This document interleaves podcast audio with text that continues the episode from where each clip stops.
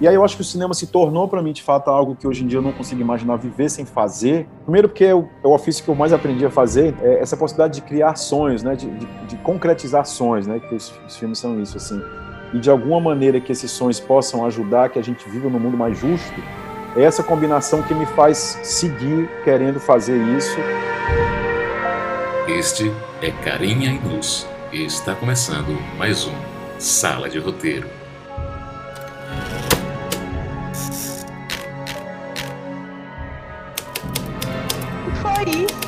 Já avisei que vai dar merda isso.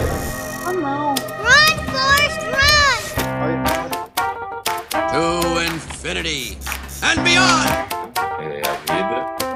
Se entrega, Corisco! Meu nome agora é Zé Pequeno, porra. I see dead people. I am your father. Entendi. You talking to me?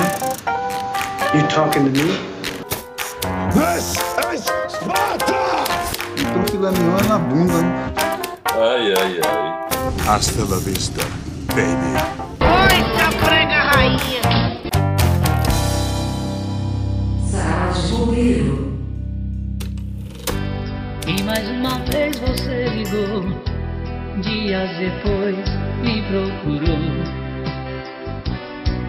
Com a voz suave, quase que formal. E disse que não era bem assim, não necessariamente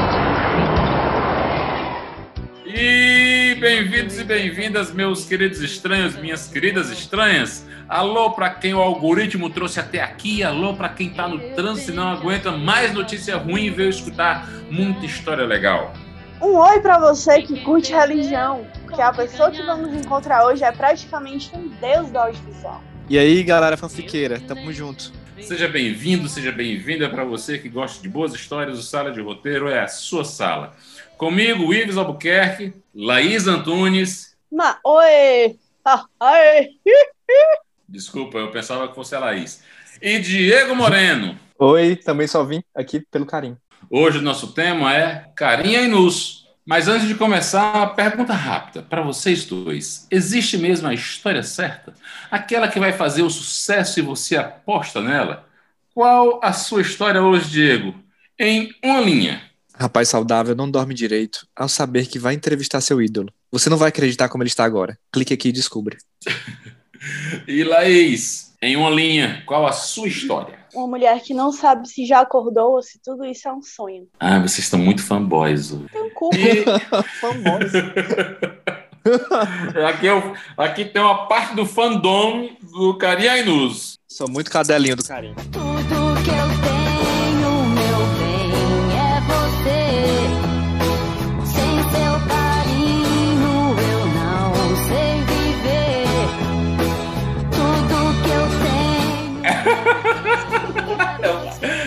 Parte vai entrar, viu?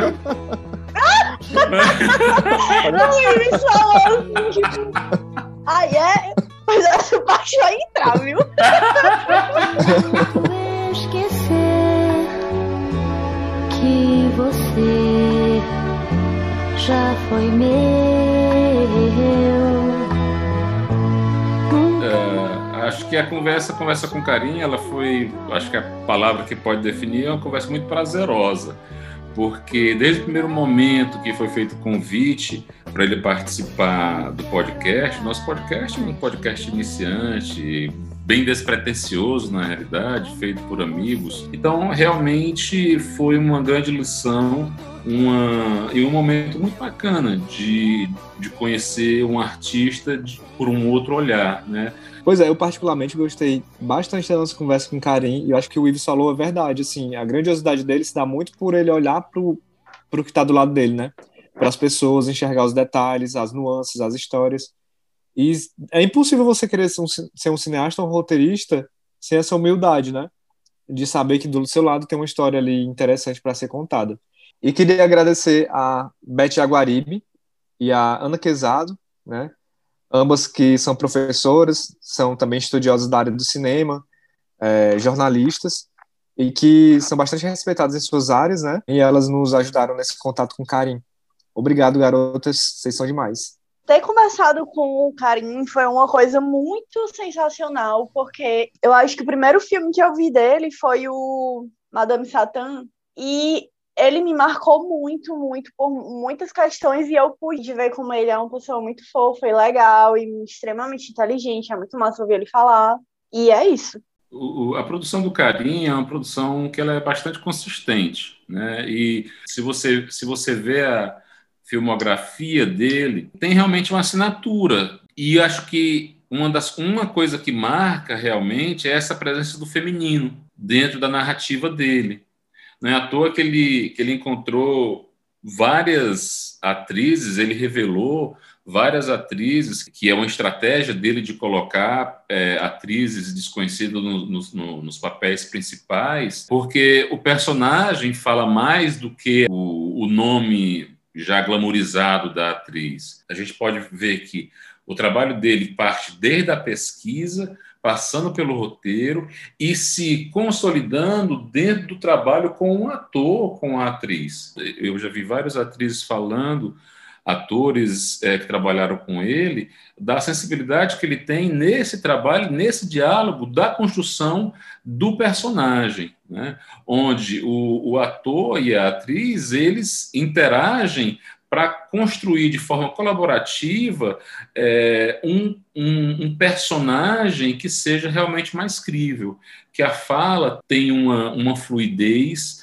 que represente mais a verdade do cotidiano de como, de como se fala, e isso talvez seja a coisa mais difícil de se conseguir dentro do trabalho de atuação, e o Karim, em todos os filmes dele, se você for ver, desde Madame Satã, que foi o primeiro que já foi um sucesso, primeiro longa, e que já foi um sucesso, até o mais recente, como A Vida Invisível, você tem personagens que falam de maneira muito fluida, muito, muito verdadeira, com, um, com falas que são que parecem que foram criadas naquela hora, que o, o, a, a personagem abriu a boca e falou naturalmente naquele momento, e não de algo que foi escrito, que foi ensaiado, que foi trabalhado anteriormente. Né? E isso é, bons diretores aqui conseguem, o Carinho é um deles. E falando especificamente de um filme assim que me marcou, que foi o, é, o Viagem Porque Preciso, Volto Porque Te Amo, com Marcelo Gomes, né? Ele, para mim, ele é o filme mais, é um dos filmes mais poéticos que o Carim tem. Tem o Irandi, o Irandi Santos, que também na época era um ator um pouco mais desconhecido. Hoje o Irandi, ele, ele é um ator muito renomado pelo pela potência da sua atuação. Né?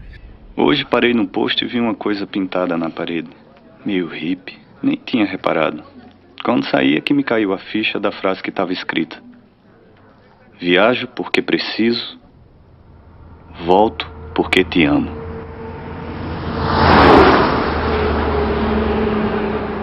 O roteiro é do Carim com o Marcelo Gomes, que é outro cineasta e roteirista fantástico também, com a sensibilidade tão grande quanto a do Carim. E esse roteiro é um, é um roteiro que ele, ele é mais ele é mais do que uma narrativa com começo, meio e fim. Ela, ele é uma viagem mesmo, onde o personagem principal viaja por um caminho e encontra situações que são que está mais em um âmbito sinestésico, onde a sinestesia, as emoções e as lembranças, as reminiscências, elas vão elas vão meio que contando a história daquele personagem. É um filme para você assistir de uma maneira é, sensorial mesmo. Então é um filme que me marcou muito quando assisti, assisti na telona grande mesmo e, e, depois assisti algumas outras vezes na tela pequena e sempre foi uma experiência muito bacana. Escutem o conselho do legal. Taurino. Teu silêncio fez na minha garganta e o medo. É, para mim, Praia do Futuro de 2014 é, tá assim no top, né? Embora é, é um pouco complicado falar, porque tem outras também, como o mais recente, né? O Vida Invisível já, já tá no meu top 3 aqui no topo. Mas até então era Praia do Futuro. Uh, assim, eu tenho vários motivos para escolher o Praia do Futuro. Porque, além da escolha do título, né? Que enaltece nosso Ceará, E quem mora aqui sabe que a Praia do Futuro é um símbolo de prazer, né, natural, felicidade, mas também tem seus buracos, né, que já fizeram muitas vítimas, inclusive. Vocês sabem do que eu tô falando aí. É, nem sei se o Karim pensou nisso, eu acho que não. Mas, assim, eu não consigo deixar essa ideia de lado, né, de que é um lugar de prazer e também de medo, né. Um lado de desejo do homem médio brasileiro, que esse filme retrata, que traz essa complexidade do personagem do Wagner, né. Ele atua de uma forma brilhante, e deve realmente causar espanto. É, é de se esperar que, se você considerar o homem médio brasileiro, é hétero topzera. Porque tem dois tipos de medo e de coragem. O meu é de quem finge que nada é perigoso. Queria só te dizer que eu tô mais rápido, mais forte, mais corajoso do que da última vez. O seu é de quem sabe que tudo é perigoso nesse mar imenso. E aí ele iniciou o, filme, né, com esse homem viril, que talvez lembre eu que tem o nascimento, né, que a galera ainda tá com isso na cabeça, na época que deu a confusão toda. E aí, em poucos minutos a gente já sabe que ele tá falando de um relacionamento com outro homem, né?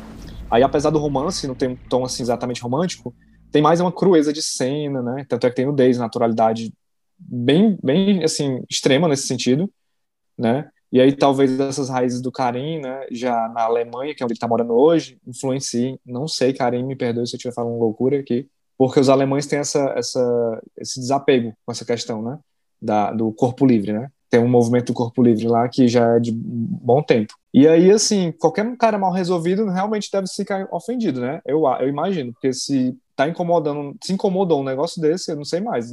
Ninguém se vê pelado no espelho, enfim. É, e aí eu acho bem complexo, porque esse filme trata de uma masculinidade é, em todas as nuances, né? A masculinidade que nos intoxica, né? E o Karim sabe como trabalhar isso na direção. Ele usa poucas palavras, mas também usa muitas sensações, muito toque, muita força, né, dos personagens, até em diversas ações deles, rompantes, impulsividade, enfim, né? Às vezes você beira a violência em alguns momentos, né? Por conta dos medos de cada um, e tudo isso para dizer que a sociedade é machista e homofóbica, né? E ela atinge todo mundo. É, eu, Diego, como espectador e amante das obras do Karim, etc., eu acho que ela fala muito mais de dois personagens que são familiares, né? Ou seja, membros da mesma família, e que reagem de formas diferentes ao, ao abandono paternal, né? De novo, o machismo aqui nessa história. E aí, tanto que a gente tem é, também na direção a sensação tropical da praia, e depois a gente já é lançado na Alemanha, né? Que é mais fria. Tem até essa mudança de cores e tal. E, e enfim, eu acho que o que me parece é que não há tempo para meios sentimentos, sabe? Ou é dor ou é prazer, ou é alegria e tristeza. Aí tudo é muito intenso, sabe? E isso me fascina nessa trama, assim, porque é algo que é muito é um roteiro feito de sensações, sabe? Feito pensado em sensações e menos em palavras. E enfim, esse é meu filme favorito. Obrigado, Karim, por essa obra-prima. Laís, conta pra gente o teu. É, com relação aos filmes do Karim que eu gosto, o que eu, o que eu vou falar aqui é o Madame Satã, né, que eu já comecei a falar um pouquinho sobre ele. O Madame Satã foi muito marcante na minha vida, porque eu assisti quando eu era muito nova, eu estava muito na, na auge da adolescência. Eu lembro muito de ter ficado muito impressionada, tanto com a fotografia, que eu, eu olhava assim para as imagens do filme, eu acho que eu nunca tinha assistido nada que tivesse me tocado visualmente como aquilo, assim, poucas coisas.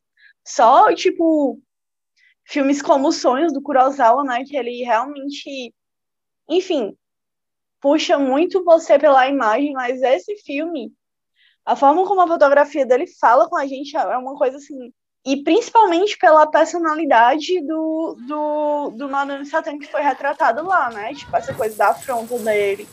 Tô precisando resolver meu negócio. Tô indo-me embora e preciso receber meu pagamento. Desde quando eu te despedi? Eu mesmo despedi a minha pessoa. Não vou sair daqui, não. Tô pensando que vou sair. Não vou sair daqui, não. Tá pensando o quê? Hein, filho da puta? Vambora, tá pensando que tá falando com quem? Eu não Tá pensando que eu tô falando Não com vou quem? sair daqui, não! Eu quero meu pagamento! Alfarinha de merda! Você tá tá falando com quem?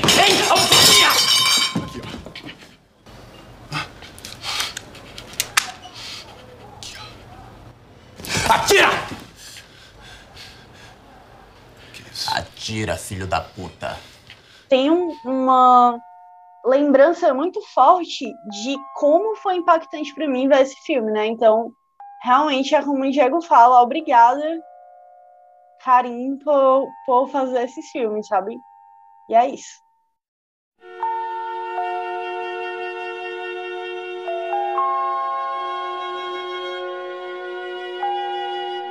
Karim Ainuz é diretor de cinema, roteirista e artista visual brasileiro, natural de Fortaleza, Ceará. Seu longa-metragem de estreia, Madame Satã, foi selecionado para a mostra Um Certain Regard, ou Um Certo Olhar, do Festival de Cannes. Realizou grandes obras que marcaram o cinema brasileiro, como O Céu de Sueli, Praia do Futuro e A Vida Invisível. Este último foi representante do Brasil no Oscar em 2020 como melhor filme internacional que também foi grande vencedor no mesmo ano na mostra Um Certo Olhar em Cannes. É com muito carinho que recebemos você, Karim. Seja bem-vindo aqui no Sala de Roteiro. Obrigado pelo convite. Como é que o, o Karim, é, o menino de Fortaleza, o adolescente de Fortaleza, ele se transforma no Carinha Inus, um cara super reconhecido, super talentoso. Como é que foi essa trajetória é, para esse olhar do cineasta e para esse roteirista? Cara, é uma trajetória curiosa, assim, né? Porque eu, primeiro, eu nunca planejei fazer isso. Na verdade, tinha uma primeira questão que era como é ganhar vida, né? Quando você se torna adolescente, que você tem o privilégio de fazer universidade e tal. Acho que era o grande desafio como filho único tal, era assim, como é que eu vou me sustentar, como é que eu vou ganhar vida, tinha uma preocupação da minha mãe, assim, de menino, e aí? Então tinha uma primeira questão que era isso, assim, que a primeira coisa que eu estudei foi arquitetura, foi um negócio que eu gostava, mas era muito novo, não entendi, sabe que você não entende muito direito o que, que você vai entrar e que tem que escolher para prestar vestibular e tal, e entrei, eu me lembro que eu entrei para economia e para arquitetura, eu passei em economia na UFC e arquitetura em Brasília, e aí estudei, então o cinema não era algo que estava nem no meu horizonte, assim, porque esse, o carinho daquela época lá, cara, ele nem sabia que você podia viver fazendo cinema, nem cinema era algo que era muito importante para mim, eu ia pouco ao cinema, assim, me interessava por outras coisas é, de expressão cultural, muito mais por pintura, por música e tal, né, do que por cinema. Então, o cinema foi uma coisa que aconteceu um pouco depois da universidade, quando eu acabei de estudar arquitetura, eu um pouco tentei seguir o meu sonho, que não era cinema, era ser pintor, então eu fui tentar entrar numa escola de pintura e aí descobri que eu não exatamente tinha talento, aí eu um pouco substituí a fotografia pela pintura, que era um pouco de né, uma maneira de registrar o mundo assim, que não fosse com minhas mãos, mas com meus olhos e com uma câmera. E aí um pouco o cinema ele foi contaminando assim o fotógrafo, né? Porque na época, não sei se você lembra, era a década de 90 e era muito barato você fazer vídeo. Então eu fui e fotografia era caro, porque você tinha que revelar, mandar revelar e tal. Então eu fui um pouco passando da fotografia para o vídeo, era VHS, e aí o cinema ele foi chegando de mansinho, assim, é, junto também com uma certa insatisfação que eu comecei a ter com a coisa das, das artes plásticas, que era era muito eu e ali, eu, eu e a tela, eu e a câmera, entendeu? Eu, achava, né, ainda mais sendo, tendo, tendo sido criado na época da ditadura e tal, acho que era importante também que o meu trabalho tivesse algum impacto político, assim, e eu via que a pintura e a fotografia eram algo muito idiosincrático, assim, o cinema me parecia algo mais potente como algo que possibilitasse mudança, mudança social mesmo, justiça social. E aí o cinema ele foi chegando de mansinho, e aí eu comecei a trabalhar como assistente, então trabalhei muitos anos como assistente. De novo, não tinha esse no meu horizonte ser diretor e tal, porque isso me parecia um sonho muito distante, assim, né? E muito caro, né?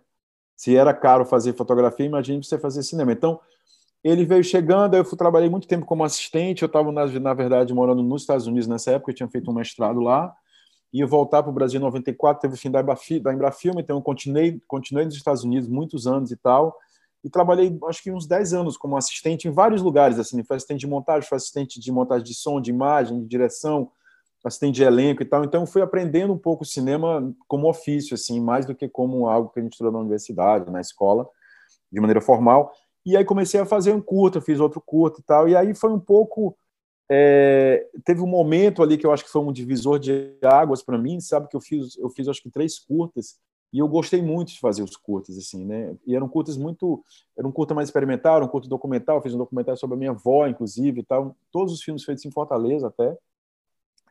É, e eu ganhava bolsas para terminar, eu ganhava né, prêmio para terminar ali na pós-produção e tal.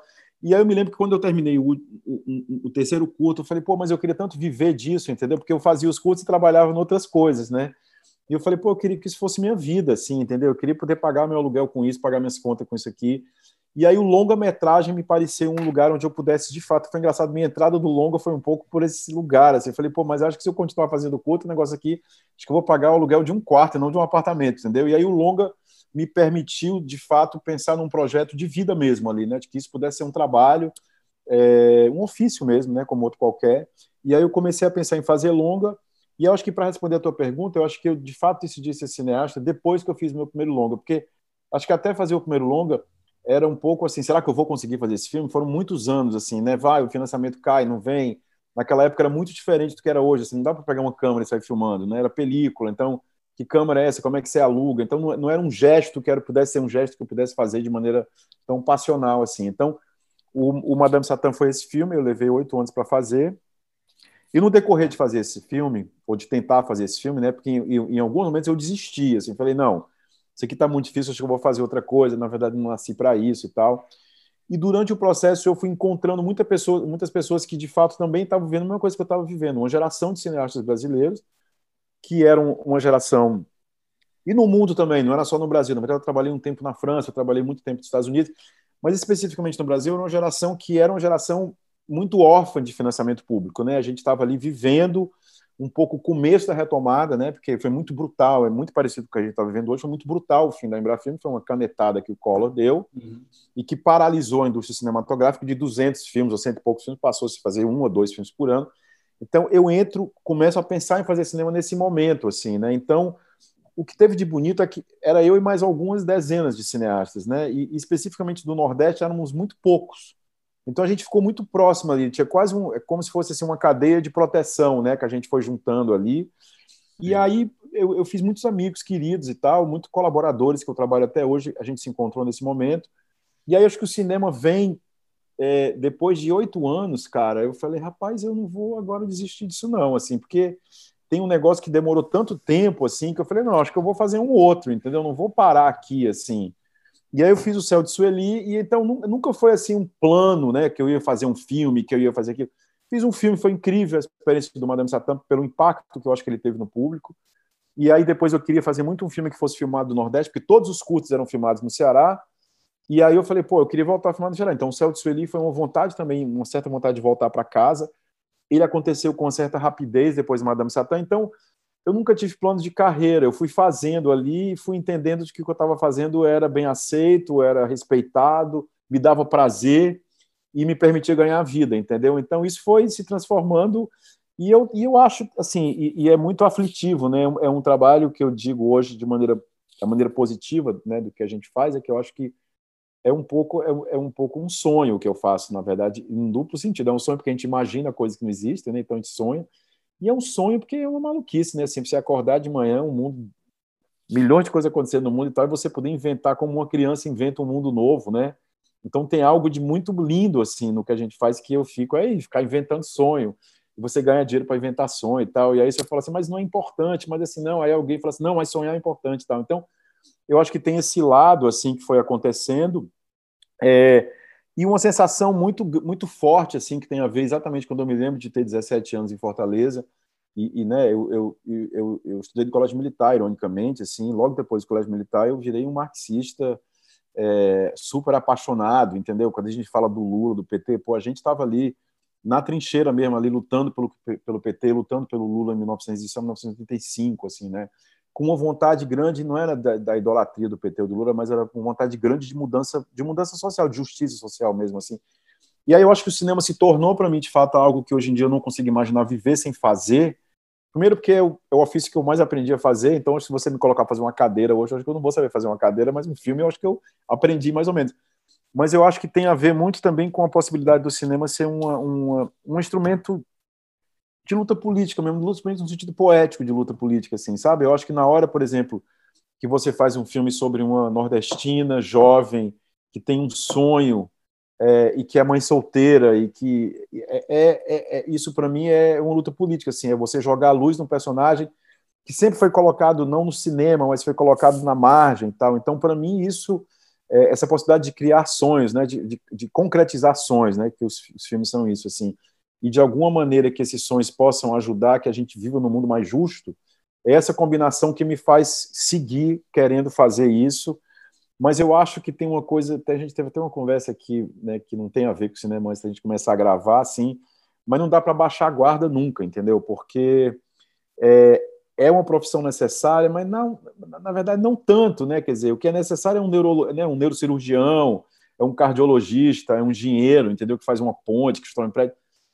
É, a gente não é tão necessário assim, a gente consegue viver sem cinema, mas ao mesmo tempo é, é um alimento tão bonito assim, então é, é, mas ao mesmo tempo acho que a gente nunca pode dizer essa é uma profissão que vai durar sempre, né? Eu acho que ela pode, ela, ela é muito instável. Então tem um negócio que eu digo, eu estou cineasta, não sei se eu sou cineasta para sempre. Vamos ver como é que é amanhã, como é que é o depois.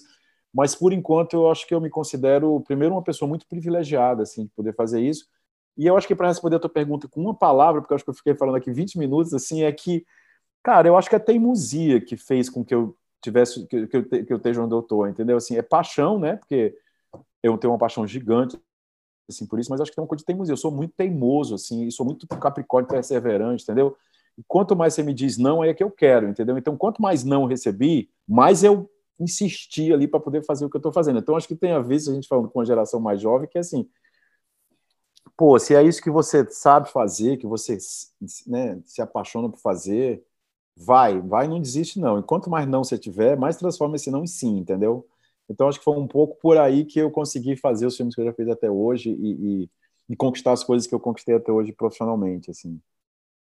É maravilhosa a tua fala, viu, Carinho? A pergunta que eu tenho para te fazer é com relação ao Madame Satã. Inclusive, eu tenho até uma fotinha dele bem aqui, eu não sei se dá pra tu ver, tem na minha parede, porque eu amo muito esse filme, sabe? Assim, eu assisti esse filme há mal tempão, acho que eu não tinha nem 17 anos.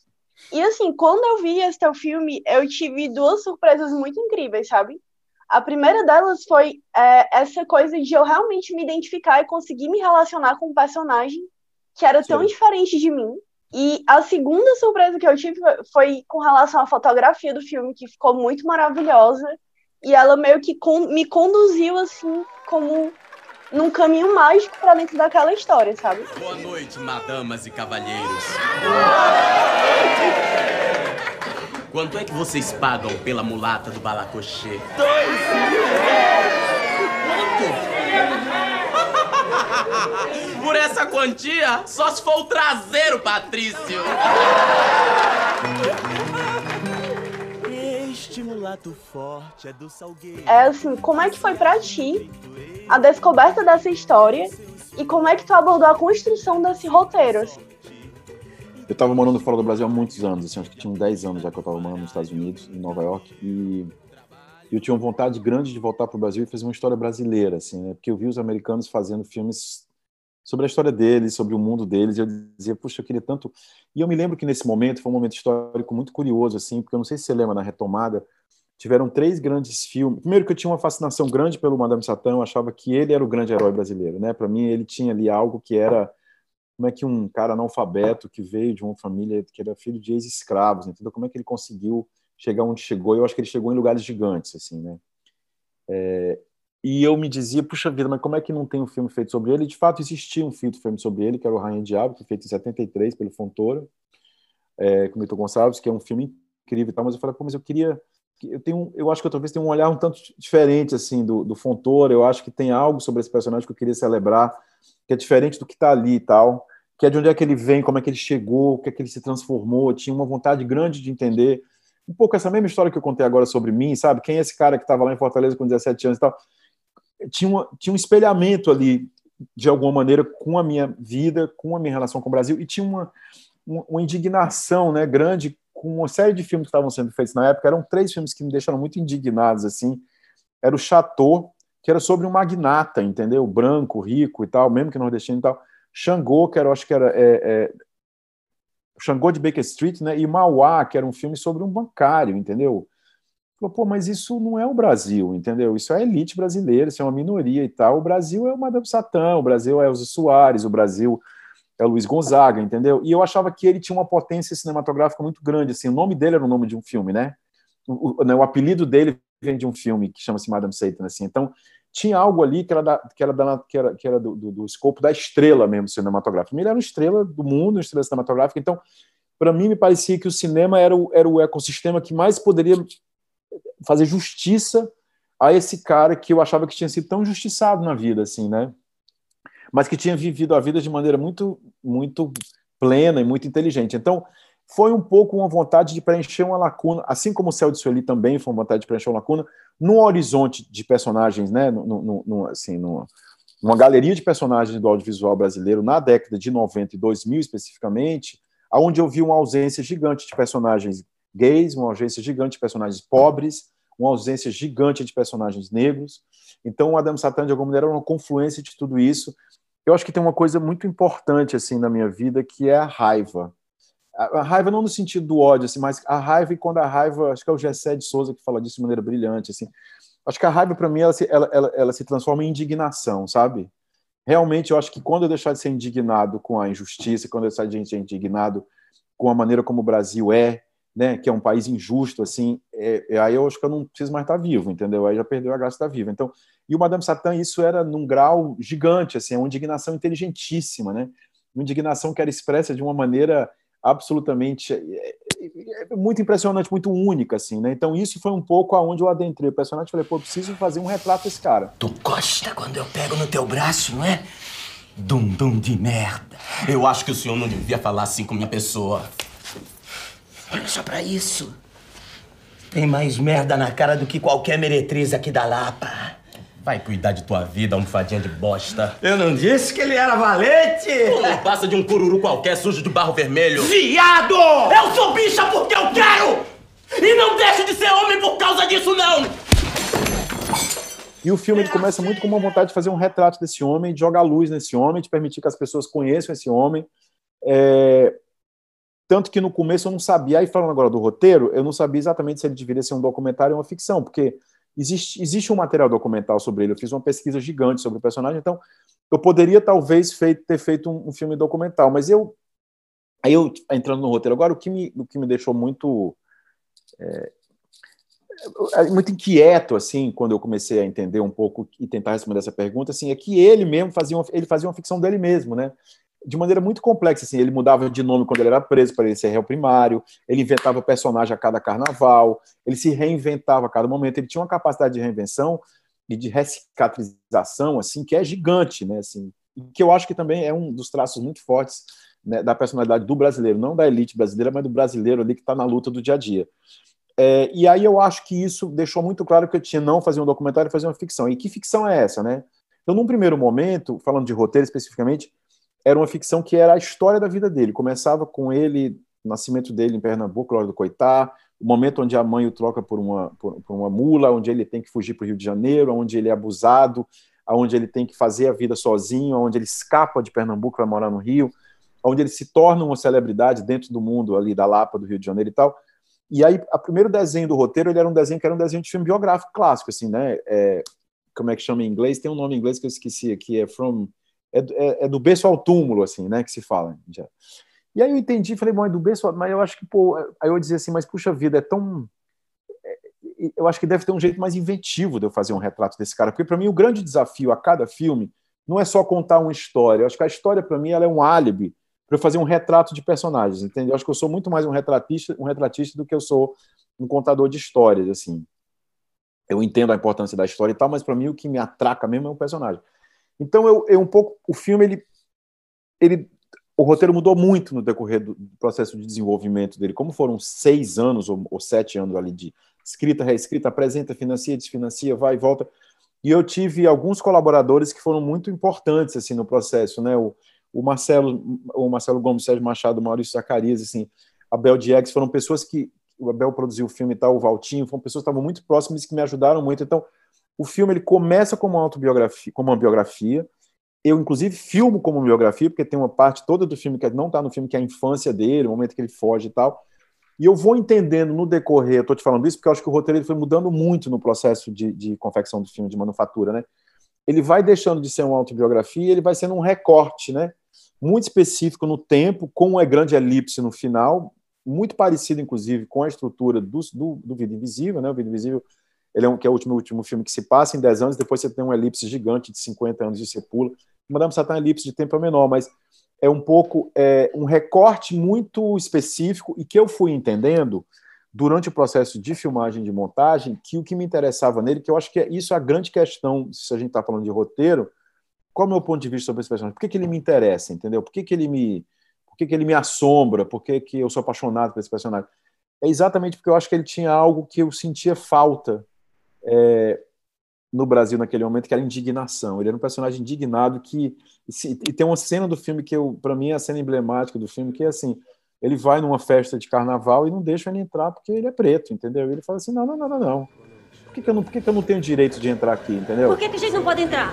Porque aqui vocês não podem entrar. Ah, e por que, que a gente não pode entrar? Porque aqui não entra nem puta, nem vagabundo. E tem algum desses nomes escritos na minha Por favor, testa? Eu não quero confusão com você. Ao que me consta, eu não lhe devo nada. Porque a quem eu devo, eu pago. Na minha casa só se come quando Deus dá. E por acaso, se faltar, a Virgem Maria Por completa. favor. Vambora. Não, vou sair porque eu não devo nada. Eu vou entrar. Não vai entrar, não. Solta!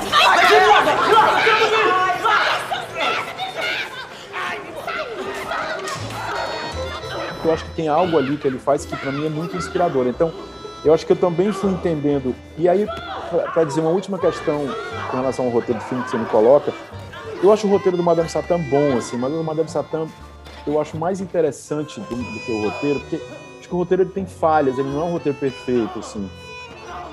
Mas eu acho que o Madame Satã tem algo que para mim é muito energizante quando eu revejo, penso e tal, assim, que é que é que é a explosão da força do Lázaro, né? O Lázaro tem um negócio assim que é uou, entendeu? Uma bomba assim, né? Eu acho que isso de fato é muito forte, né, ali na história. Eu acho que o elenco em torno dele é maravilhoso, é um elenco assim que então acho que são atores que se realmente se entregaram de carne e osso ali, né, para poder dar vida a esses personagens. E aí eu acho que tem uma outra coisa que você falou, assim, que é a colaboração com o Walter Carvalho com o Marcos Pedroso, enquanto colaboradores artísticos para poder dar vida a isso, né? Então o Marcos, o Marcos como diretor de arte o Valtinho como fotógrafo, eles de alguma maneira me permitem é, decantar, transformar, condensar e traduzir o que era esse personagem. Então você fala da fotografia, muito do que a fotografia era, muito pautada assim, né? Era filmado em Kodak, era filmado em película, era dizer, era 35 milímetros na verdade.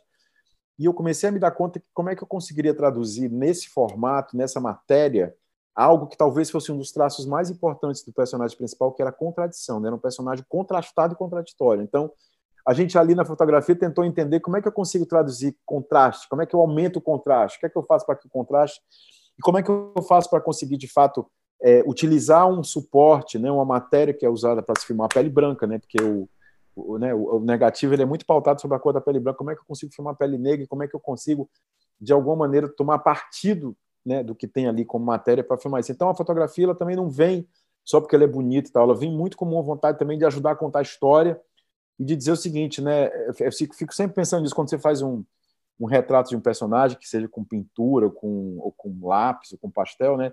Qual o melhor. Né, se eu for fazer o teu retrato, eu não sei se eu faria o teu retrato com acrílico, ou com óleo, ou com. Né, eu acho que cada, cada personagem é, é, pede uma matéria para ser retratada. Então, acho que a fotografia.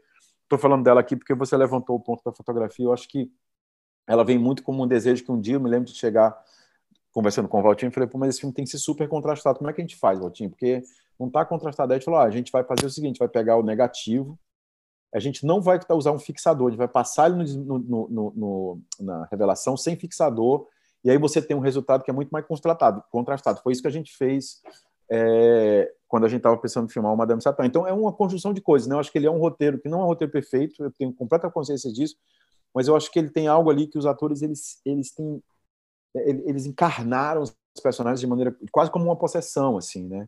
E eu acho que isso faz o filme, eu acho que isso dá uma singularidade ao filme.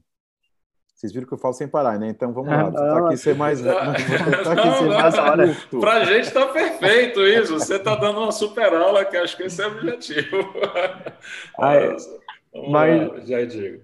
É, primeiro agradecer pela tua presença no cenário do cinema, né? E pra gente que é do Ceará, a tua figura é assim é icônica em muitos sentidos, né? Porque a gente saber que tem alguém que nos representa e que a gente pode se inspirar e saber que pode fazer cinema, né?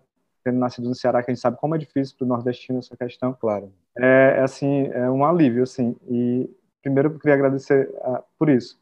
E falando da minha pergunta, né? Tem a ver com também ser fã e obras, enfim. É, não é um movimento assim aleatório. Toda vez que eu assisto um filme teu, eu me conecto de alguma forma. E foi no Vida Invisível, no último filme que você fez que eu me emocionei muito, muito, assim, que eu disse, não, o Karim pensou em alguma coisa aqui e eu não tô conseguindo decifrar. Porque, enfim, eu, eu tive minha avó, né, que era minha mãe também, e ela faleceu e eu vi muito dela no filme, sabe? E aí, assim, quando eu vi aquela história, aquela coisa de pessoas que se separam, a minha avó passou por isso, e eu pensei, o Karim deve ter tirado algum elemento biográfico daqui, porque é, tá muito sensível. Não que você não uhum. seja uma pessoa sensível, mas não entendi. pelo menos me tocou muito profundo, assim, de uma forma que a gente sabe, assim, pelo menos eu sei, ouvindo desde criança, que eram muito comuns essas separações, né, de familiares, né? No Nordeste, então, nem se fala. De pessoas que, ah, não vejo mais meu irmão faz 50 anos e vida que segue, sabe? E como foi depois de ter perdido a minha avó que assistiu o filme, aquilo mexeu muito comigo. E a minha pergunta é isso: se tem alguma coisa biográfica, né? A escolha da, dessa história em específico e, claro, esse, claro. e quais são esses elementos que você colocou para poder claro. criar essa obra de arte? Cara, eu vou responder a pergunta assim um pouco de maneira sobre todos os filmes e tal. E depois a gente ataca o Vida Visível. Assim, eu acho que todo trabalho meu, seja ele é, no cinema ou na fotografia ou quando eu escrevo ou o que for assim eu não tento eu tento não não criar nenhum filtro sobre a minha vida privada e sobre o pessoal assim porque eu acho que são coisas que se contaminam muito e eu não, eu eu, eu não tento eu tento não evitar isso entendeu? Deixa as coisas se contaminarem eu acho que eu tenho que ter um cuidado muito grande porque eu acho que fazer cinema não é fazer autoterapia né? Eu acho que né a gente está falando para um né é, custa caro eu acho que é bacana que a gente possa é, criar condições de que os filmes sejam feitos pelo maior, vistos pelo maior número de pessoas possíveis, mas eu acho que eu nunca tento é, filtrar o pessoal. Então, o meu primeiro, inclusive, a maneira como eu acessei fazer cinema, assim, meu primeiro filme é sobre a minha avó, meu primeiro documentário, quem quiser ver, está na internet, no YouTube, chama Sims, assim, é uma, é um, é uma, é um hino sobre ela, assim, que é uma mulher muito parecida, assim, são histórias que são repetidas, mas não são repetidas por acaso, eu acho, né? são repetidas porque a gente vive num contexto patriarcal violentíssimo, super tóxico e tal. Então, as, os desdobramentos disso são desdobramentos que se repetem muitas vezes, né? É, então, no caso do Vida Invisível especificamente, o que aconteceu foi eu o que aconteceu foi que eu, um produtor que era muito próximo, que me conhecia há muito tempo, me liga um dia e eu tinha acabado de fazer um filme sobre era isso, acho que eu tinha acabado de fazer um filme sobre os refugiados sírios aqui na Alemanha e a minha mãe estava muito doente, eu estava em Fortaleza, ela estava meio indo embora já. Minha mãe ficou muito doente durante muitos anos, assim. E esse produtor me liga e falou: oh, acabei de ler um livro aqui, eu lembrei muito de você. Eu falei: por que você lembrou de mim e tal? Eu falei: Ah, porque eu acho que tem uma relação muito próxima com a sua família, com a sua história, com a sua vida e tal. E de fato tinha, né? O Vida Invisível é um romance que super bonito e tal, mas tinham pontos de contato muito próximos. Assim. Minha mãe tem uma irmã, então foram duas irmãs que foram criadas juntas, completamente diferentes. Assim, antípodas completamente diferentes, criadas pela minha avó, né, que foi que criou ela sozinha, as duas sozinhas assim. E quando eu li e, e, a minha mãe tinha uma amiga muito, tem uma amiga muito grande assim, que era a melhor amiga dela, que é a melhor amiga que mora inclusive em Fortaleza hoje tal, que chama, é, chamava ela de tia Guida, ela é minha tia de afeto, que trabalhava com ela, era professora também junto com ela. E quando eu li o livro, essas coisas ficaram muito próximas assim, e como eu tava, minha mãe estava indo embora assim, eu falei, puxa, minha mãe vai embora e, e, e, tem tão poucas histórias sobre a geração dessas mulheres, né? Porque a gente naturaliza a violência do machismo, assim, né? É, acho que uma das grandes violências do machismo é como ele se autonaturaliza ali, né? Parece que é tudo assim mesmo, que é assim, que tá tudo certo, que o homem pode ir embora, a mulher tem que criar filho sozinha, é, é, a violência doméstica. Então, eu, eu, eu, vi ali nessa na hora que eu li esse romance, eu vi uma oportunidade grande, não de contar a história da Iracema, minha mãe chamava Iracema, né? Minha mãe detestaria que a história dela fosse contada, inclusive, porque era uma pessoa super privada e discreta e tal sobre as experiências íntimas dela e pessoais, mas eu falei, puxa, é uma oportunidade tão grande de eu fazer um retrato sobre as mulheres daquela geração da Iracema, mas sem precisar fazer a história dela, posso fazer a história da Eurídice, né? E posso fazer a história da Guida, que a minha mãe é muito mais próxima da Guida do que da Eurídice, inclusive, assim, a Eurídice me lembra muito mais minha tia. E aí eu, eu vi que existia ali muita coisa muito próxima, mas eu acho que o desafio era exatamente esse, entendeu? Assim, é como é que eu não fico contando a minha história, né? Porque a minha história não interessa tanto, entendeu, cara? O que interessa é a história daqueles personagens. E aí eu acho que o que foi lindo ali nesse processo, eu acho que ele tem algo de mágico, assim, e eu acho que o cinema tem algo de mágico exatamente quando essa confluência entre o que é absolutamente privado, o que é absolutamente teu, e você consegue transformar e traduzir em algo que não é mais teu, mas que é completamente tem teu DNA ali, entendeu? E o DNA do que eu acho que tem no Vida Invisível é isso, assim, é Cara, eu me lembro é, o quão duro foi para minha mãe me criar sozinho, entendeu? E olha que a minha mãe era uma mulher super privilegiada, de classe média, branca, professor universitário, assim, e, e, e, e para mim o que era bonito poder falar no Vida Invisível, assim, é que é, pô, eu acho que o Brasil tem 40 milhões de mães solteiras, é um número assim, né, de mães solo, desculpa, é um número gigante, entende? Então, eu acho que foi uma conjunção de coisas que eu também não acho que acontece com todo filme. Eu acho que a gente tem também entender que é isso, entendeu? Você faz 10, aí dois são legais, quatro são bons, um é excelente e tal. E, mas eu acho que é importante é, é, entender de quando é que essas fricções elas se dão, assim. E o, o Vida Invisível, de fato, é muito curioso porque na hora de reescrever o roteiro, porque ele é um roteiro adaptado, né, de um, de um romance e tal, e tem horas que eu, eu falo, tinha frases ali, inclusive algumas delas ficaram, algumas não, entendeu? Eram frases da minha avó, eram frases da minha mãe, assim, que eu fui botando para dentro ali, porque eram também, mas não é porque eu queria botar as frases da minha avó lá dentro, é porque são frases que eu podia ver a Guida falando, que eu podia ver Euridice falando, entendeu? Rio de Janeiro, 21 de dezembro de 1951.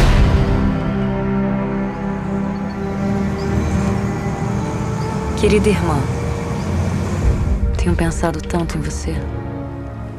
Continuo esperando suas cartas que nunca chegam. Tenho medo que as minhas também não estejam chegando até você. Fico imaginando a sua vida em Viena. Da janela ao lado do piano você vê a neve caindo enquanto toca.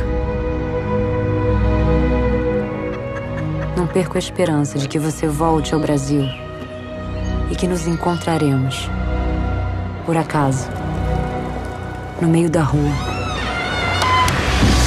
A gente é muito jovem, Eurídice. Temos uma vida inteira juntas pela frente. Morro de medo de te esquecer. Por favor, não se esqueça de mim. É, então, o, o Vida Invisível ele teve essa, essa, ele teve essa magia, assim, de que é exatamente. Eu digo magia porque eu poderia ter errado na mão, né? Eu podia ter enchido de coisa ali da minha tia, da minha avó. Para mim, eram esses personagens que de alguma maneira me permitiam também falar de coisas que eram muito pessoais. Mas eu te digo isso assim, no sentido de que eu acho que quando a gente faz um trabalho que é um trabalho porque de alguma maneira a maneira como a gente faz cinema e como eu tenho feito cinema é muito artesanal, né? É, eu não trabalhei para um estúdio, entendeu? Assim, são filmes que a gente vai moldando, que você acompanha, né? Porque o cinema industrial mesmo, você pega um roteiro, você vai lá, filma, depois você lança, tem um distribuidor.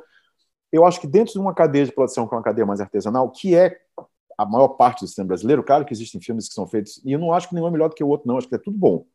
Mas a minha experiência é que é uma, é, a cadeia de produção, a cadeia mais artesanal, eu acho que não faz muito sentido você não se colocar nas obras, entendeu? Assim, não faz muito sentido, porque eu acho que é isso, assim, e, e, e isso é muito complexo, né? Porque na hora que você decide falar de um personagem, eu não acho que você precisa eu, eu acho que eu não preciso, assim, eu nunca fiz um filme sobre um matador em série, eu tenho maior vontade de fazer, assim, e eu não tenho nenhuma fantasia de ser matador em série, nunca, entendeu?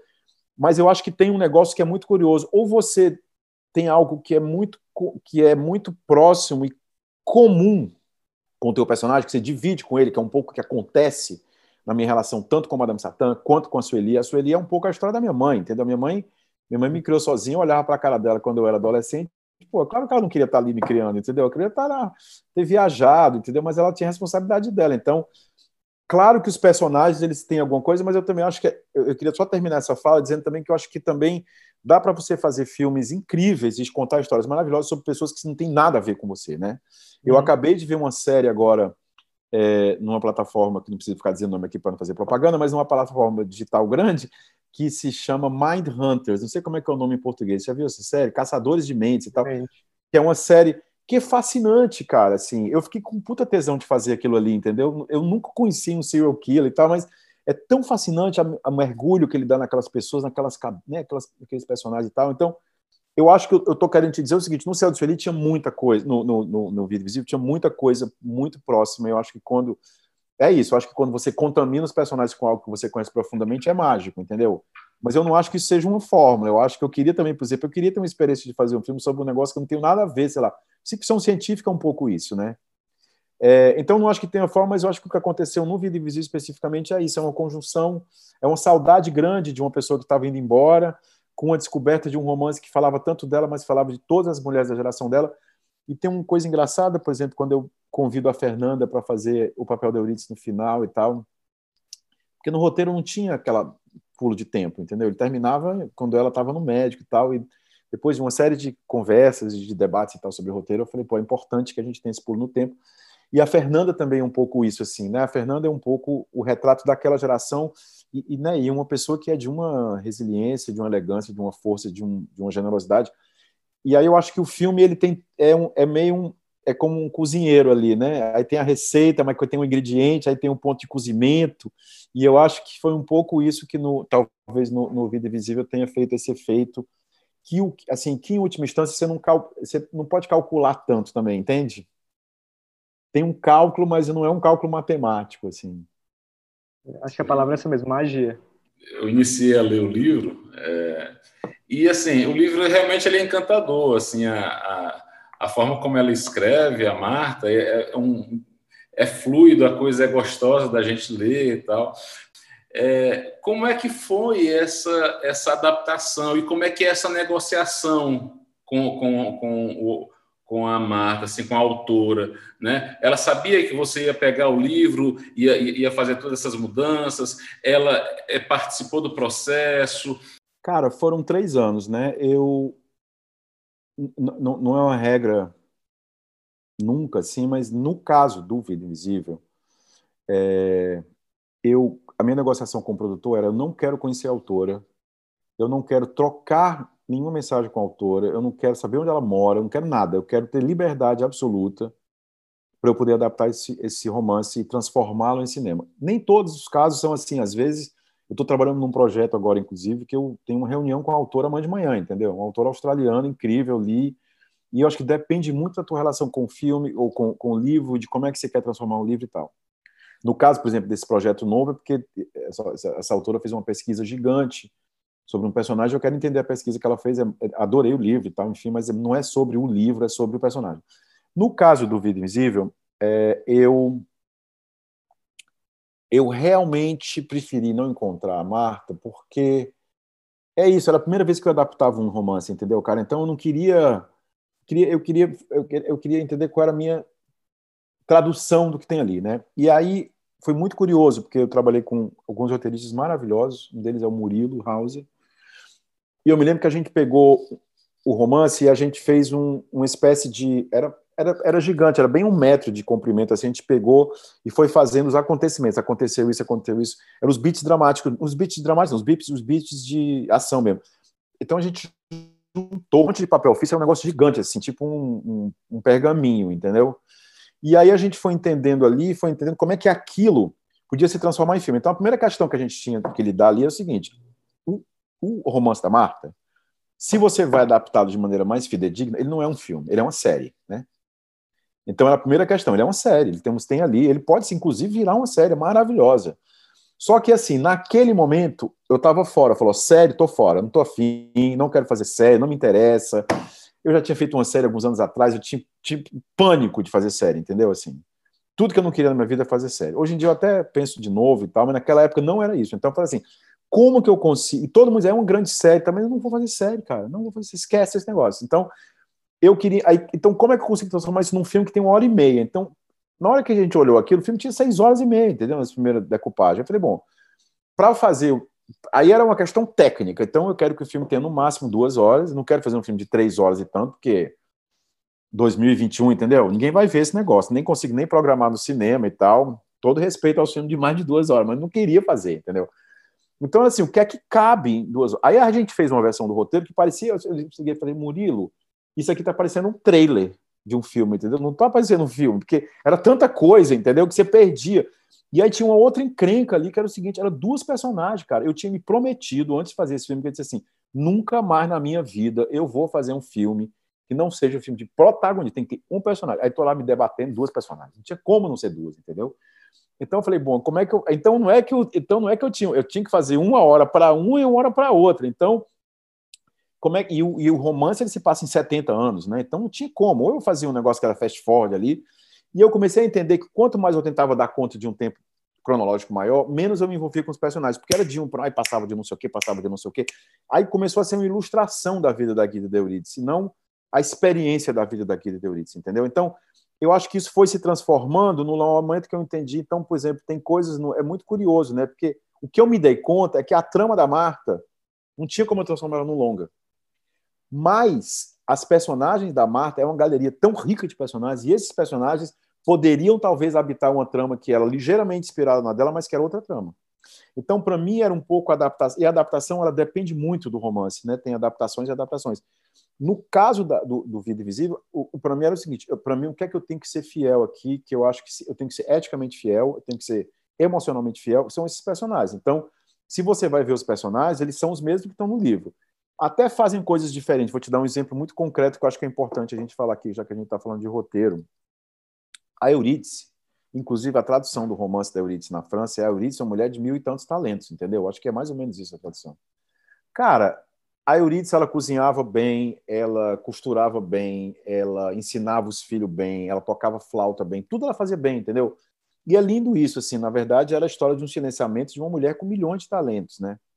Só que quando você vai fazer um, um filme clássico ali, com a dramaturgia clássica, né, que dura uma hora e meia, que dura duas horas, duas horas e pouco que seja, cara, não dá, não dá. Toda a vida que ela mudava de negócio, eu falei, caralho, mas essa mulher quer fazer o quê? Né? Qual o objetivo dramático? Porque a grande pergunta é qual é a questão dramática, né? A questão dramática é da Eurídice no livro, ela queria realizar um sonho de ser uma profissional. Toda vez que ela fazia alguma coisa profissionalmente, o marido fechava a porta, né? Aí aqui eu disse, não, ela tem que fazer uma coisa. Aí eu dizia assim, mas e aí uma coisa, o que é que pode ser? O que é, que é cinematográfico? Cara, eu não achava ficar costurando uma máquina era cinematográfico, entendeu? Assim, porque tinha que filmar igual, sabe, assim, o filme mais chato do mundo, eu acho, é filme sobre escritor, né? O que, você vai fazer o quê? O cara escrevendo, entendeu? Filme mais legal do mundo, sobre um cantor, entendeu? Porque a pessoa tá ali, tem, né, tem presença mais legal do mundo, dançarino, entendeu? Aí não tem como errar. E no caso dela, eu disse assim, bom, acho que eu vou escolher uma coisa que ela faz. Ela tinha uma paixão pela música, Aí eu dizia assim, mas flauta? É uma pessoa filmando, tocando flauta, entendeu? Não é tão cinematográfico. Piano, pô, piano, interessante. Por quê? É, né, o piano ele tem um negócio que é extremamente romântico ali, a coisa, né? E, e para mim, um piano, sempre a coisa da música do piano, eu nunca gostei muito porque eu achei piano com gente rica, entendeu? Mas ao mesmo tempo, o piano sempre me emocionou muito. Eu falei, pô, interessante que eu tenho essa raiva do piano com gente rica, porque na minha família só quem era rico tinha piano, entendeu? Imagina a pessoa que vai comprar um piano, entendeu? Tem que ter dinheiro, tem que ter tempo e tal. E ela, eu falei, pô, interessante, uma família de português que chega no Rio de Janeiro, que quer ter uma ascensão social, imigrante de primeira geração, tem que falar francês, tocar piano e bordar, entendeu? Era isso o pacote né, do patriarcado naquele momento. Pô, de repente ela toca piano. Vamos lá, Murilo, vamos tirar tudo que é coisa, vamos... ela tem um sonho. Então, é um pouco, eu estou te falando disso porque é um pouco um exercício de depuração e de outra coisa que é importante dizer, tem um monte de coisa na literatura, cara, é muito louco, porque eu me lembro como se fosse hoje, o começo do livro da Marta começa assim, Eurídice ficava procurando Guida que sumiu em todos os rostos que ela via na cidade durante tantos anos. Vai filmar isso? Como é que eu vou filmar isso? Mulher procurando na cidade com os olhos, entendeu? É? Então, a outra coisa é, não adianta ter uma literatura linda, mas você só filma o que você vê. Você não filma o abstrato, entendeu? Você só escreve. E o roteiro, você só pode escrever o que você filma. Eu estou sentindo uma dor de cabeça. Não, amigo, você não filma isso, entendeu? Mas você filma uma pessoa tomando uma aspirina. Essa pessoa está com dor de cabeça. Então, a outra coisa que era muito concreta ali na coisa da adaptação é o seguinte: a Guida. A Guida casava com um cara de Botafogo. Aí a Euridice passou a vida inteira procurando um cara, procurando a Guida, ela só ia bater na casa da família do cara de Botafogo. Aí no livro acho que ela até vai, bate na casa, aí a mãe expulsa. Falei, cara, isso não vai ficar de pé, Murilo. A gente ficou um ano com essa, com essa, com essa, com essa parada. Mas se ela. Aí, não, de repente ela casa com um cara do Paquetá. Não, Paquetá, entendeu? Tá longe. Não, vai... Falei, não, imagina, Paquetá vai encontrar Paquetá, entendeu? Quem que essa mulher casa, cara? Porque ela não pode casar com alguém do Rio de Janeiro. Eu falei, sabe o que? Ela vai casar com alguém da Grécia. Foi uma coisa muito louca, entendeu? Da Grécia. Mas por que da Grécia? Eu falei, sei lá, porque da Grécia, entendeu? Porque tô cansado de casar com francês, casar com alguém da Grécia. Aí vamos para Grécia. Pai, eu falei, Eurídice, Grécia que são coisas que você não explica. Então, existiram várias coisas que a gente mudou do livro, porque a matéria literária é uma coisa, a matéria cinematográfica é completamente diferente. A matéria cinematográfica é concreta, né? É, eu tinha uma coisa muito louca do, quando a gente escreveu essa versão do roteiro, que é o seguinte: se você não acredita que a Eurídice não encontrou a Guida, porque não tinha como ela não encontrar a Guida no Rio de Janeiro. Então ainda tinha isso. Ela foi para lá, tinha que fazer uma pirueta de a mentira de que ela não conta, entendeu? Então, o filme não ficaria de pé se você dissesse assim: ah, não acredito, ela não procurou a irmã, entendeu? Então, a, a, a tradução da matéria literária para a tradução da matéria cinematográfica, ela às vezes não dá certo na trama. É disso que eu estou tentando falar. Então, a trama ela é basicamente muito diferente da trama do livro, mas aí aonde que aquilo ali de fato mexeu no meu coração? Eram os personagens, não era a história só, entendeu? Eram os personagens. Então, claro que eu também não fiquei contando uma história que se passa no Polo Norte, é o mesmo lugar, é uma família de português e tal. Existem semelhanças, mas realmente a trama, para ela dar conta de ser uma trama cinematográfica, eu tive que fazer uma série de operações técnicas de dramaturgia para poder o negócio ficar de pé, entendeu? Perfeito. E você, vou deixar os outros perguntarem, mas assim, é, é, tem a ver até com a minha próxima pergunta que tu falou, esse negócio de você ser um retratista mais do que um contador de histórias. Assim, isso deixa, deixa muito presente isso no, no na tua, no, no, nos teus filmes, cara, porque você representa, os teus personagens são muito são muito profundos, são muito críveis, sabe? A fala deles sai fácil, sabe? Os, os diálogos têm uma embocadura, sabe? Sei, que você sei. acredita, né? Isso, isso daí você realmente consegue com muito um primor muito grande, realmente. Mas eu acho eu que isso tem a ver pelo fato de eu gostar muito de gente, então eu sou muito curioso com gente, eu observo gente, eu sou fascinado por ser humano, então eu acho que eu, eu, os meus personagens eles também de alguma maneira é, eu acho que é o centro de gravidade dos filmes, né? Não é a história, provavelmente são os personagens muito mais que as histórias. As histórias é um jeito de eu te manter interessado ali por eles durante uma hora e meia, duas horas, entendeu? Então eu acho que isso tem a ver com a minha colaboração com os atores, acho que isso tem a ver com o processo de trabalho com os atores, é por essa fascinação que eu tenho com gente mesmo, assim.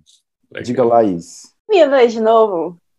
Foi muito legal te ouvir falando sobre como é que tu foi transformando a trama do filme é, até chegar num resultado que fosse melhor cinematograficamente, né? Tipo, muito massa como roteirista te ouvir falando desse teu processo. É, e indo para o de Sueli, é uma pergunta, assim, que, tipo, é um pouco pessoal, porque a minha família é de Iguatu, a minha família é por parte de mãe. Daí eu queria saber como é que foi para ti, é, como é que a cidade ajudou a construir aquela história do de Sueli para ti? O que é que tu, que é que tu viu lá, que tu foi filmar lá? Olha, é muito maluco. Eu me lembro, até estava fazendo aqui um trabalho de organizar meus arquivos outros dias e eu vi um, um, muitas fitas de uma viagem que eu fiz com uma equipe bem pequena, assim, que era o roteirista e mais duas outras pessoas na época do, antes do Céu do para decidir aonde que a gente ia filmar, né? Falei, onde é que eu vou filmar no Ceará essa história e tal. E a gente rodou o estado inteiro, assim, e, e, e Iguatu acho que entrou na minha pauta por duas coisas. Uma coisa muito simples, assim, eu queria muito que a equipe ficasse isolada, que não ficasse indo para Fortaleza, voltando, entendeu? Assim, que ficasse todo mundo ali. Então eu queria um lugar que fosse longe de Fortaleza, né? Então para mim era dali para baixo, entendeu? Que era cinco horas de carro e tal. E eu conseguia prender minha equipe ali para as pessoas não ficarem indo e voltando. A primeira coisa era muito concreta, assim. Então aquela latitude me interessava. Me interessava uma cidade que fosse uma cidade nem muito grande, que não era Juazeiro, que era uma cidade, mas também que não fosse uma cidade minúscula, que fosse uma cidade de médio porte ali, sabe? E isso me interessava. E aí acho que tem uma coisa que é muito surpreendente que eu vou te dizer assim. É, eu me lembro de estar na estrada e entrar num lugar e tinha um descampado gigante assim, uma árvore sozinha no meio do nada. E eu olhei para aquela árvore, até encontrei porque eu fiz um filme Super 8 dessa árvore, até vou transferir isso. E cara, foi ali, entendeu? Eu, eu, eu não vou te dizer, não vou te dizer que eu sei por que eu escolhi Iguatu, eu vi aquela árvore de incrível esse lugar e tinha aquela placa, sabe? Bem-vindo a Quixelô, acho que é Quixelô, né? Bem-vindo a Iguatu, que depois a gente mudou. Falei, que incrível e tal. Então era uma mistura de um posto de gasolina, que era o posto Barreiras, com essa árvore. Foi um negócio assim que eu falei. E isso para mim é muito parecido com a escolha de ator, entendeu? Eu não sei porque que eu escolhi Fulano e escolhi Cicrano, porque sei lá, tinha um negócio ali que mim era uma magia que me encantou mais do que em Cicrano, entendeu? Talvez Cicrano fosse até melhor do que Fulano e tal, no sentido técnico, mas não é técnica só. Então, eu me lembro que Iguatu tinha a ver com essa coisa prática e tinha a ver com esse momento que eu cheguei ali. Eu falei, uau, que lugar estranho, entendeu? Essa menina deve ter vindo daqui mesmo. Porque, e tinha uma coisa muito curiosa: o nome do filme não era O Céu do Sueli, tinha um outro título antes. E, e eu me lembro de estar chegando em Iguatu e tinha esse posto Barreiras à esquerda, tinha um descampado grande assim, era antes de entrar na cidade. E essa árvore solitária e muito céu, e eu dizia assim, gente do céu, você já imaginou morar aqui? Deve ser desesperador, porque você não fecha o olho, tá tudo azul, tudo é azul, entendeu? As pessoas acham que é lindo. Eu acho desesperador esse negócio de céu azul, entendeu, cara? Porque o tempo inteiro o negócio azul ali. Falei, Deus me livre, a pessoa, isso aqui é uma prisão a céu aberto, entendeu? A pessoa olhando aquele céu. E acho que teve um pouco isso, assim, porque o céu de Sueli é um nome irônico, entendeu? Eu fiquei grávida num domingo de manhã. Tinha um cobertor azul de lã escura Mateus me pegou pelo braço e disse que me fazia a pessoa mais feliz do mundo. Me deu um CD gravado com todas as músicas que eu mais gostava. Ele disse que queria casar comigo. Ou então morrer afogado.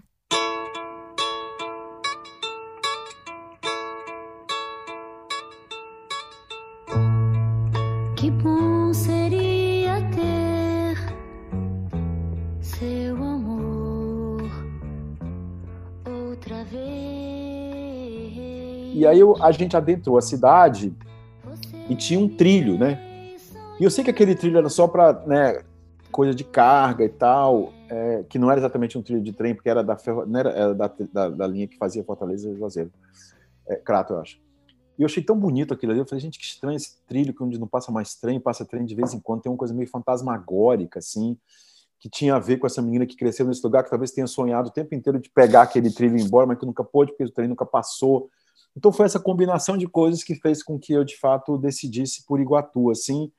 E eu acho que, por último, tinha algo o sertão é um lugar muito áspero, né, cara? Assim, eu adoro e tudo, mas tinha algo muito carinhoso em, em Iguatu. Não sei o que que era, não sei, não sei como é que isso se decanta, falando que a gente não filma, não escreve que não se vê, né? Não se escreve que não se filma.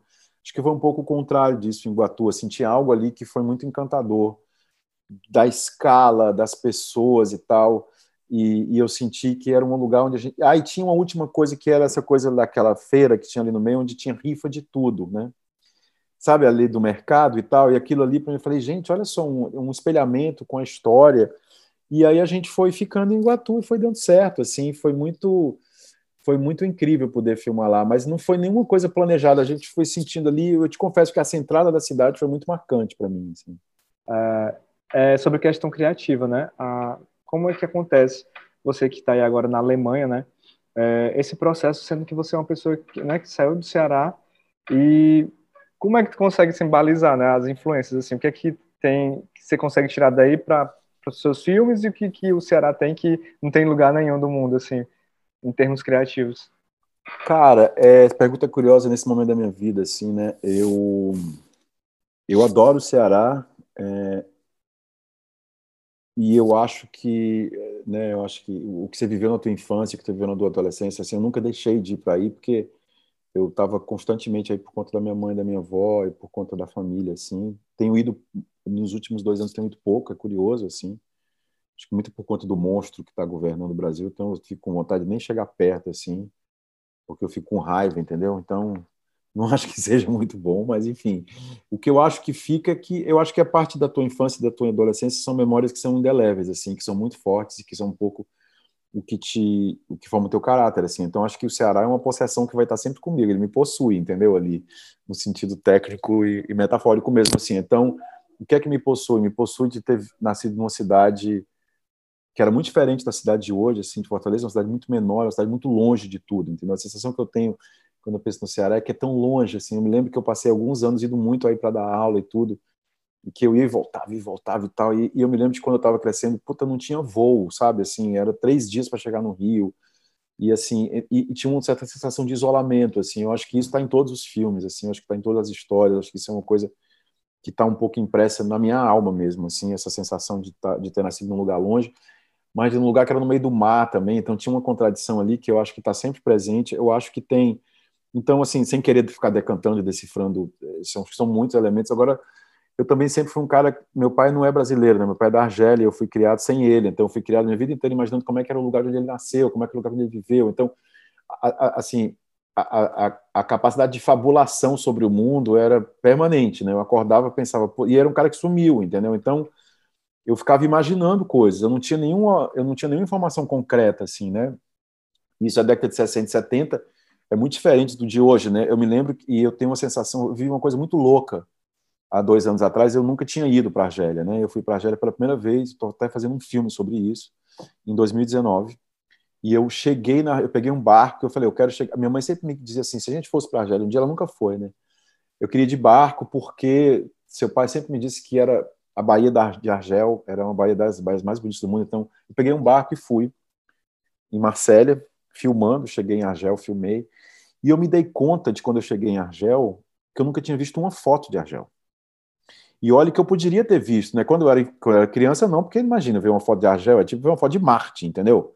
Mas, porra, a, a, desde que tem o Google, desde que tem a internet, eu poderia ter feito, né? Eu nunca vi. E eu me lembro de desembarcar, fazer o controle de passaporte, entrar dentro de um carro, olhar para aquilo ali e falei, gente, como é que eu nunca vi uma foto desse lugar, entendeu? Então, eu acho que eu passei uma infância e uma adolescência inteira imaginando é, coisas de onde vinham, de onde estaria meu pai. E meu pai era um cara que viajou muito, durante muito tempo. Ele me mandava cartões do mundo inteiro, de Hong Kong. Meu pai é, trabalhava como engenheiro, então ele me mandou, numa época da minha vida, ele mandou cartões do mundo inteiro. E eu tinha esses cartões assim, e eu ficava imaginando como eram esses lugares do mundo. Então, acho que de um lado, o carinha é aquele cara que é absolutamente nascido e criado nessa cidade, que é uma cidade longe, que ninguém sabia onde é que era, e que qualquer lugar do mundo que eu ia tinha que contar onde era, porque eu falava, eu sou de uma cidade que você não conhece, então já vou contar o que é, entendeu? Ninguém sabe o que é e tal. E de um outro lado, eu também fui esse cara que fui criado imaginando como era o resto do mundo, assim, né? É... Então, acho que isso é uma coisa que eu aprendi a não, que não são coisas excludentes, assim, durante muito tempo eu acho que eu sentia que eu tinha que fazer uma escolha entre isso e aquilo e tal. Não, eu sou tudo isso, assim, entendeu? Eu sou esse cara que foi nascido Jacarecanga, e as pessoas falam Jacarecanga, é, Jacarecanga, é isso mesmo, eu nasci em Jacarecanga, entendeu?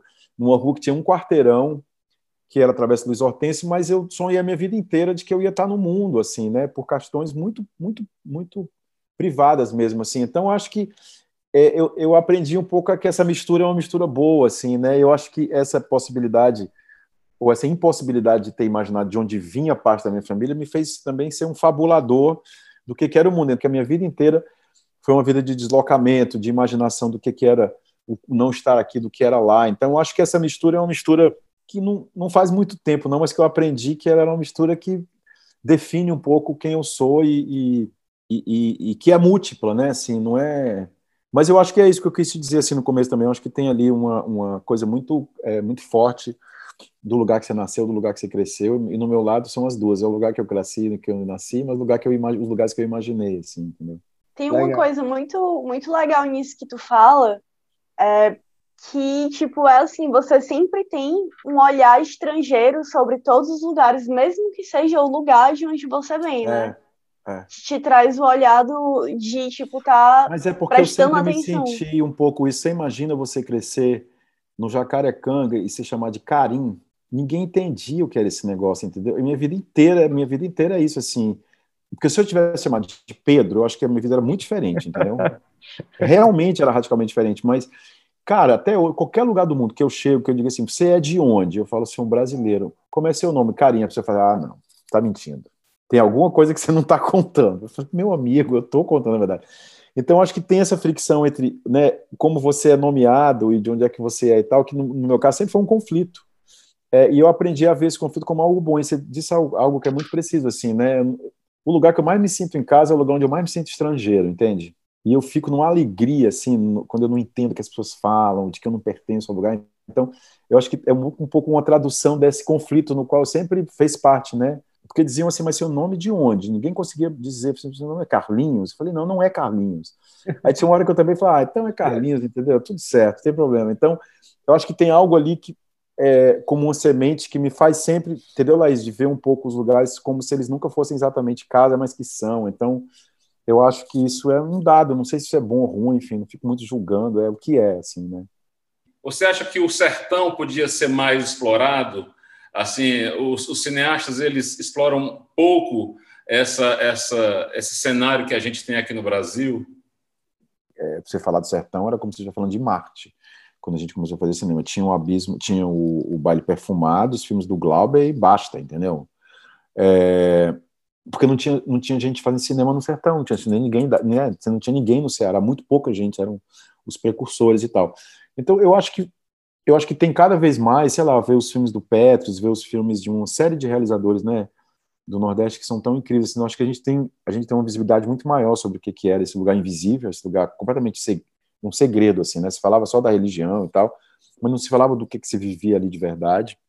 Eu acho que isso mudou muito. Eu acho que poderia ter mais, mas eu sou muito eu sou muito positivo também. Eu acho que já tem bem mais do que o que tinha quando eu comecei a fazer. Então acho que isso é bom e eu acho que é por isso que a gente tem que continuar lutando, assim, né? Porque é, é o que eu sempre falo, assim, eu acho que é o centro e a margem, né? E no Brasil a relação entre centro e margem é abissal. não só no centro-imagem no sentido de cidade, mas no sentido político, no sentido econômico. Então, eu acho que era bonito que a gente tivesse mais filmes sobre o sertão, acho que era gente, bonito que a gente tivesse mais filmes sobre né, assim, a concentração de salas de cinema. Né, eu acho que tem uma coisa da concentração urbana Rio e São Paulo que coloca as coisas num lugar muito distante, assim, mas eu acho que isso já melhorou muito. E eu sou e eu acho que tem uma série, assim, principalmente no trabalho que a gente tem feito no Porto e tal, a gente sempre tenta ter né, um realizador que não seja um realizador urbano, assim, que seja um realizador que venha de um outro contexto mesmo, que seja um contexto né, do sertão. Então, acho que isso vem mudando, assim, e é um pouco parte do nosso trabalho, assim, né, como, como tutor, como mentor, como por diretor mesmo, que é um pouco tentar é, criar possibilidades ou criar né, criar um, criar um contexto para que se possa ter mais autores que saiam, mais autores, mais autores que possam falar do sertão, porque eu acho que é um pouco isso também, né, o sertão sempre foi muito representado por pessoas que são, mas também por não, né? Você tem uma série de filmes. E eu nem acho que isso é um problema, assim, por exemplo. Eu acho que um dos grandes filmes sobre o sertão não é feito por um sertanejo, que é o Vidas Secas, entende? Mas é baseado na obra de um sertanejo, né? Nesse mundão de Deus havemos de encontrar um lugar para nós. Nem que seja uma roça de pouca serventia, mas que dê pro de comer o ano inteiro. Com os poderes da Virgem, a vida da gente vai mudar. Roça bonita, muito milho, muito feijão, fartura e sustância para os meninos se criar. Como ter vida nova, os meninos vão para a escola, aprender tudo, ter saber, ler no livro, fazer conta no lápis que nem seu Tomás. Grandes coisas. Seu Tomás sabia muito, é. Mas quando botou o pé no mundo, se acabou no caminho. E quem é que vai andar sempre no mato, escondido que nem bicho? Um dia temos que virar gente. Podemos continuar vivendo que nem bicho, escondido no mato? Podemos? O cinema ele tem uma coisa de espelhamento muito forte, então é tão bom quando a gente se vê na tela. Eu me lembro, eu me lembro até hoje, é, sei lá, de ver um filme. Não me lembro exatamente qual era o filme assim, mas pô, eu passei minha vida inteira ouvindo as pessoas falando carioquês na Rede Globo, entendeu? Então, a primeira vez que eu vi alguém falando com sotaque, eu falei, pô, que pô, que bonito isso, entendeu? Que empoderador isso, assim. Então, acho que nesse sentido, acho que ainda falta, mas eu acho que já é bem melhor do que era lá atrás, né? Acho que é isso, né? É Gente, isso. obrigado. Você viu aqui, né? Apertou o botão, a pessoa fala que nem rádio, mas. Não. Se pudesse ficar horas aqui. Mas muito obrigado. Não, mas eu acho que uma hora é bom.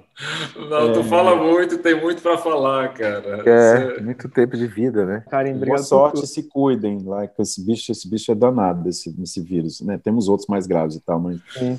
por favor, se cuidem, tá bom? Um beijo tá grande. Grande abraço, Karim. Tudo de bom, meu. Tchau. Tudo de bom. Tchau. Tchau. Ah, foi maravilhoso, né? Carinho, eu não sei viver. Tudo que eu tenho, meu bem, é você. Volte logo,